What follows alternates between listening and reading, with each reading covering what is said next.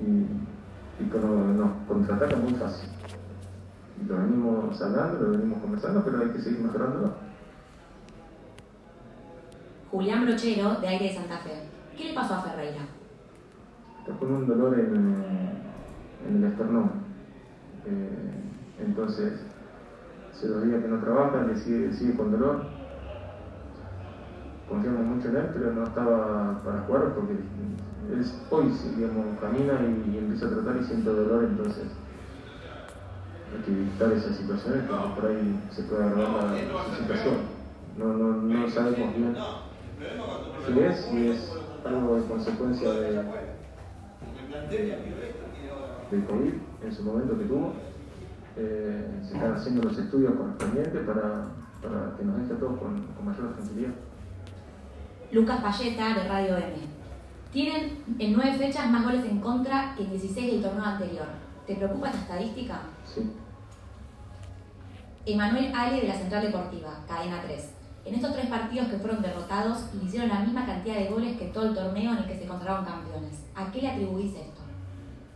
A que tenemos que seguir mejorando y que seguramente nos, entenderán el juego que, estamos buscando. Entonces, si debemos cambiar, vamos a cambiar. Diego Bolaños, de Dial Deportivo, la salida de Farías en el entretiempo, ¿tiene que ver con algo físico? Porque no está en su nivel y, acá somos un equipo, no un jugador. Entendemos que, Facu, todas las situaciones que se hablan, lo que pasó, hay, hay, un montón de otras que no, que no vamos a hablar ni, ni debatir, pero sabemos que es una pieza importante de, nuestro funcionamiento, pero cuando no funciona bien, esa pieza tenemos el cambio necesario para, para apostar a otros jugadores. Entonces, es un chico que está creciendo, no deja de ser un chico, tiene que vivir situaciones de chico. Eh, y, a veces le toca otras responsabilidades que no, que no debería tener o no debería empezarle hoy tendría que, disfrutar de lo que está pasando y está viviendo en la parte eh, profesional. Pero después hay, hay otra parte que, le ha costado eh, mucho dolor. Entonces hay que entender a veces los momentos, hay que entender que, que se le fueron eh, la, historia de vida de Facu.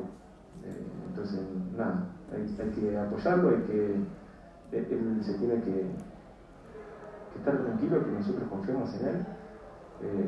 Y no deja de ser un chico que hoy cumplió 19 años, 19 años cumplió, y, hoy está encargado de, de, su hermanita.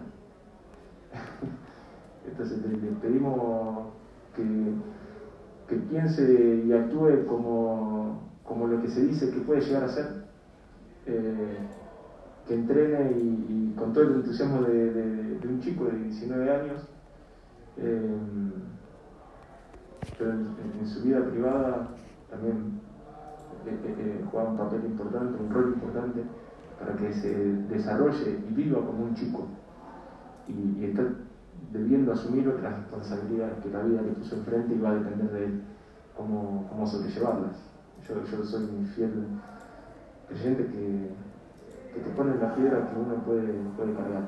Va a depender de él cómo, cómo cargar todo, ese peso que, la vida le puso por delante hoy, hoy a él y, nada.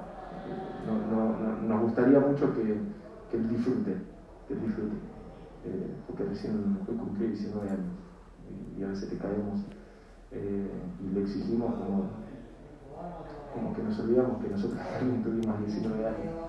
Así que, eh, Muchas gracias, Eduardo. Buenas noches.